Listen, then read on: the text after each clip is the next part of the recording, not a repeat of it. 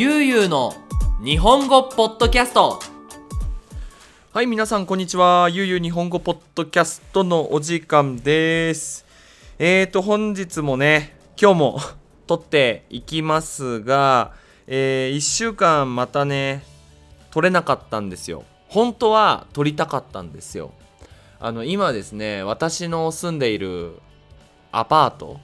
の3階がねリフォーム工事をしていてとにかくうるさいんですよ。あのまあね皆さんお仕事だからうちのリフォームをすることはいいと思うんですけどなんか窓とかそのリフォームで入れるものをうちの前の駐車場車を止めるところで切ってるんですよ。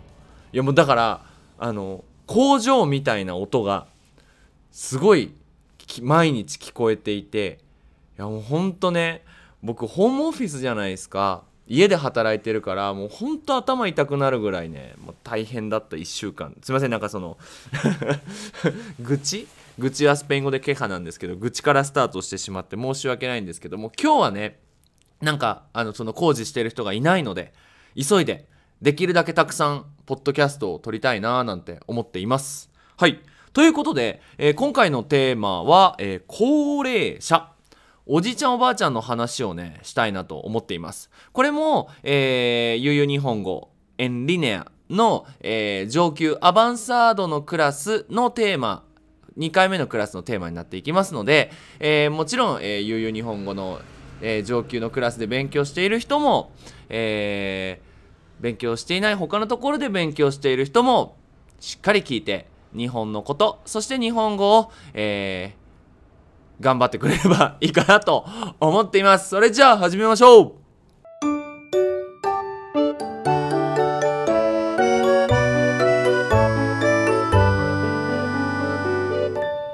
ゆうゆうの日本語ポッドキャスト。はい。ということで、まあ、今回のテーマ高齢者なんですがあのー、日本はですねおじいさんおばあさんが多い国っていうのは皆さん知っていると思うんですけどどれくらいいると思います？ちょっと今私もインターネットで調べようかなと思っていてまああのポッドキャストを撮りながらパソコンで調べているんですけどこれ結構多いと思うんですよ。そして皆さんのあの国ではその60歳以上のおじいちゃんおばあちゃんがどれぐらいいるのかって答えられます？はい。えー、っとですね。あの今日本では、えー、高齢者のパーセンテージつまるとこ、えー、65歳からおじいちゃんおばあちゃんなんですけど65歳は、えー、20%。らしいですよ。はい。20%の人が高齢者だそうです。多いっすね。だって日本人の10人いたら2人は65歳以上ですよ。結構多いっすよね。これ、まあ、日本に行ったことある人はあの電車にね乗るとそれがよくわかると思います。普通電車ってね働く人とか勉強する人が乗ってるけどそれでもおじいちゃんおばあちゃんって結構電車に乗っているんですよ。だからあのー、ねそれを考えると日本にはいっぱいおじいちゃんおばあちゃんがいるんだなっていうふうに思ってもらえればいいと思います。だからあの僕が住んでいる埼玉県の、まあ、入間市っていうとこなんですけどそこのスーパーに行っても買い物をしている人って結構おじいちゃんおばあちゃんが多いですよね。はい。で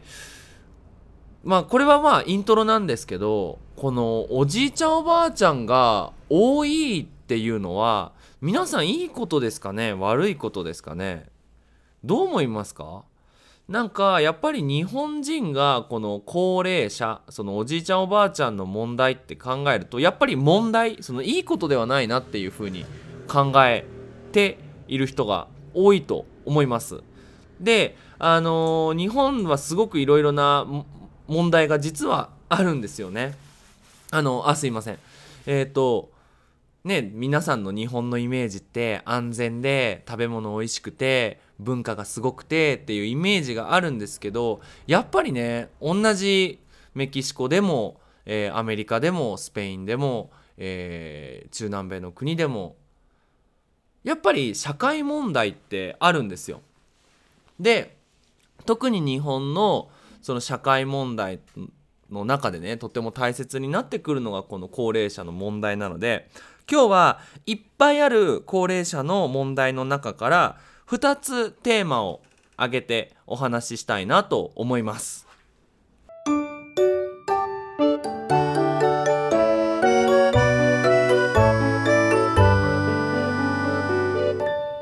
ゆうゆうの日本語ポッドキャスト。はい。1つ目なんですが介護の問題です。皆さん介護って聞いたことがありますか？ちょっと難しい言葉ですよね。あのおじいちゃんおばあちゃんの世話をする人です。その日本って家族を一緒に住んでいるうち少ないんですよ。例えば私のお父さんお母さんは大阪に住んでいておじいちゃんは埼玉に住んでいたんですね。であのー昔はおばあちゃんと住んでいておばあちゃんが亡くなってしまっておじいちゃん一人で住んでいたっていうねで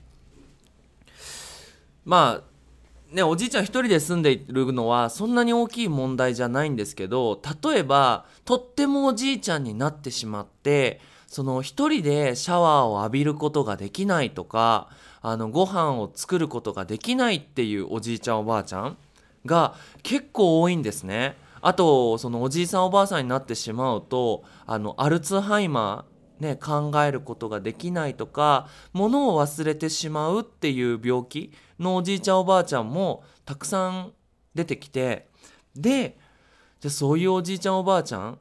誰がその世話をする面倒を見る誰が助けるのってなった時にね普通家族なんですけどやっぱりお仕事があるから無理なんですよ。だから日本そのね、例えばグアダラハラに住んでいる人はグアダラハラで仕事があるけどその私のお父さんみたいに、ね、埼玉県にいられない大阪に行かなければならないっていう人はたくさんいるのでそういうね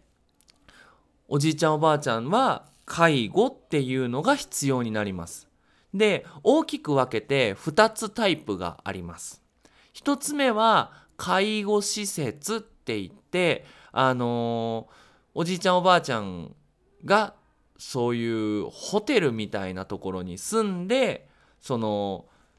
おじいちゃんおばあちゃんを助ける人がご飯を作ったりそのおむつを変えたりシャワーを浴びせたりするんですね。介護施設。でその実はあの私中学校のね免許その中学校の先生のライセンスを持ってるんですけどその中学校のライセンスを取るためにその介護施設で1週間働かなければならないんですね。それをしないとライセンスがもらえないんですけど1週間働いてすごいなんだろうなうーんすごくちょっとショッキングだったかなっていうイメージがあります。なんかおじいちゃんおばあちゃんの幼稚園みたいなイメージかな。幼稚園ってあの小学校の前ねあのキンデルかな。5歳ぐらいの子供3歳とか5歳の子供が行くところ。なんかその介護をしているヘルパーさんっていう人たちはだいたいまあ30歳とか20歳とかまあ40歳ぐらいの人。でなんかそのおじいさんおばあさんとの話し方がなんかこう子供みたいな「はいじゃあ皆さんご飯食べますよ。お口大きく開けて食べましょうね」みたいな。んんなんかあそうなんだって。そのベンジャミン・バトンみたいなね。あのおじいちゃんになっていくと子供になるみたいなイメージがあって。なんかあその時はねその働いていたので別にね知ってる人がいるわけじゃなくてまああの食べる手伝いをしたりそのおじいちゃんおばあちゃんのお話を聞いたりするっていうお仕事だったんですけどなんかその時にねもし自分のおじいちゃんおばあちゃんがここにいたら嫌だなーって思ったんですよ。なんかうーん家族じゃないんですよねお客様みたいなイメージでね。うん。で結局私のおばあちゃんの旦那さんのお嫁さん。まあだからなんだろう。パペルでティアみたいな。ティアでパペル？みたいな人がねすごく仲が良くて。でもその3年ぐらい前に亡くなる前にその介護施設に入ったんですけど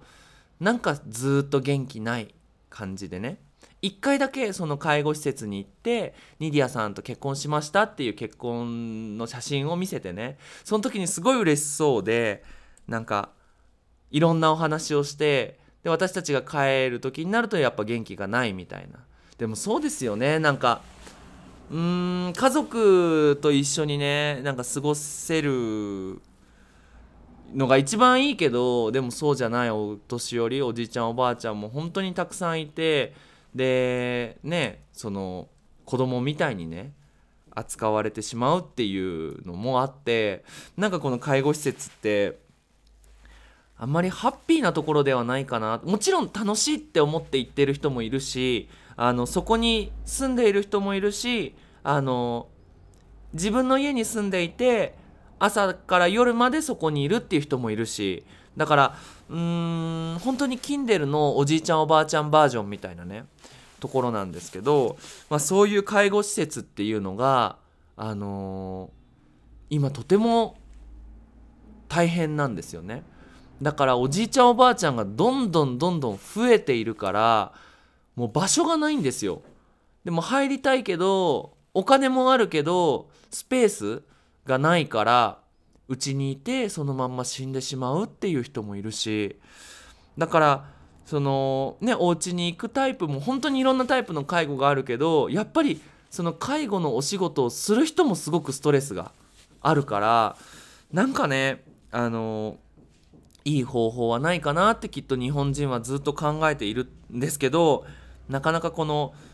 おじいちゃんおばあちゃんをどうやって助けていくのかっていうのは日本の大きな問題の一つになっています。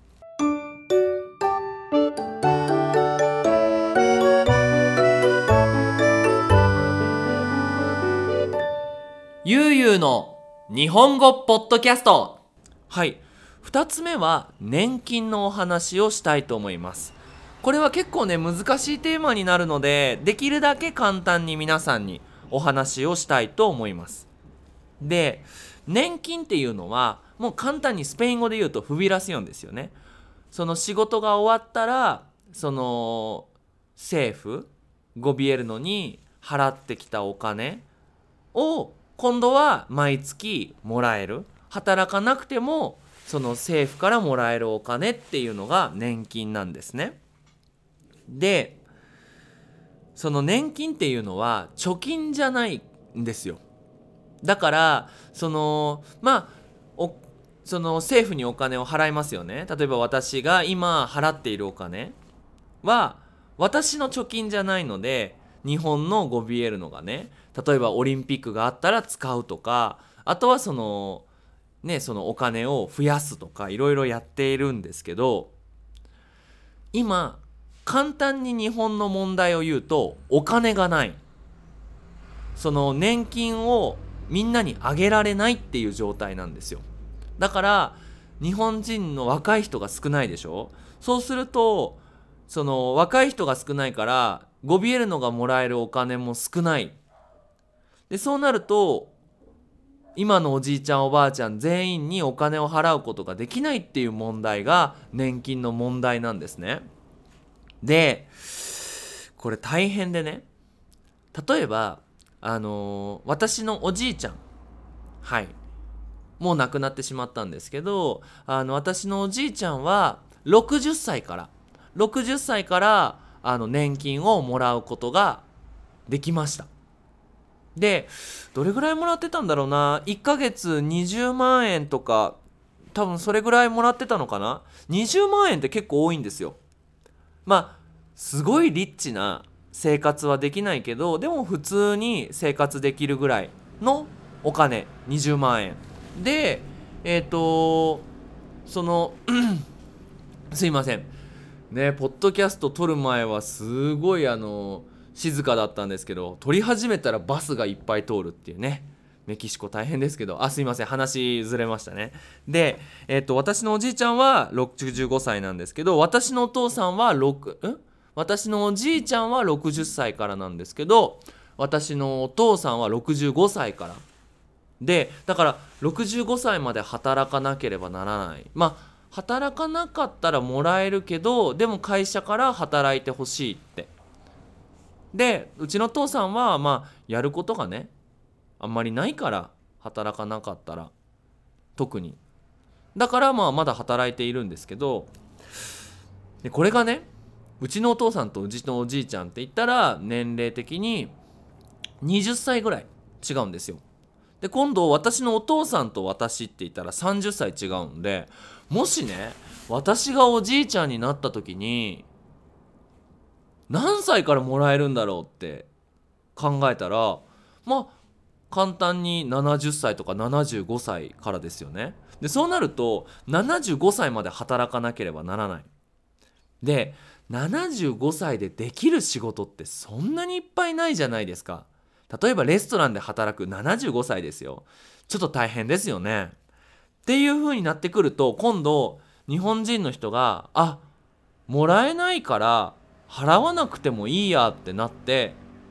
払わないで自分でお金を貯めてで自分でそのねえーと、おじいちゃんになってからのことをするっていう風になると今度もっとお金が少なくなってきて今この年金のそのシステムはちょっと壊れてきているっていう風にねなってきてるんですよ。っていうふうに考えるとなんか今ね私は30歳でまあもちろん毎日楽しいしいっぱい仕事できるけどおじいちゃんのことを考えるとあんまり嬉しくはないかなって思うんですね。なんか皆さんいい方法がありますかね？はいで、まあ、せっかくねおじいちゃんおばあちゃんが増えてきているのでその今ねあのフィリピンの方ではそのフィリピンの方に日本に来てもらってその介護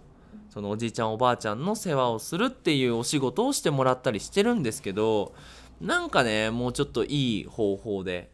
おじいちゃんおばあちゃんも最後まで楽しめるようなその生活あの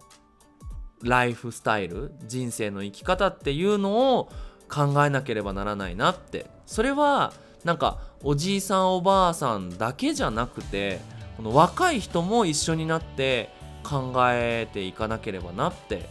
思うんですよね。ね。なんか皆さんいいアイディアありますかね？皆さんの国ではそのおじいさんおばあさんの問題がそもそもあるのかないのか。である場合はどんな方法でその良くしているのかっていうのをねなんかぜひコメントとかで書いてくれたり、えーと、クラスではそういうお話ができたらいいなと思っております。はい。ということで今回は、えー、高齢者おじいちゃんおばあちゃんのお話をしました。はい。えー、ゆうゆ日本語では引き続き、えー、テーマのリクエストをお待ちしています。こんなテーマについて話してほしい、こんな話を聞きたいというものがありましたら、インスタグラムのダイレクトメッセージや Facebook のコメント欄に書いてください。必ず撮ります。それじゃあ皆さん、引き続き日本語の勉強頑張ってくださいね。それじゃあまたねバイバイ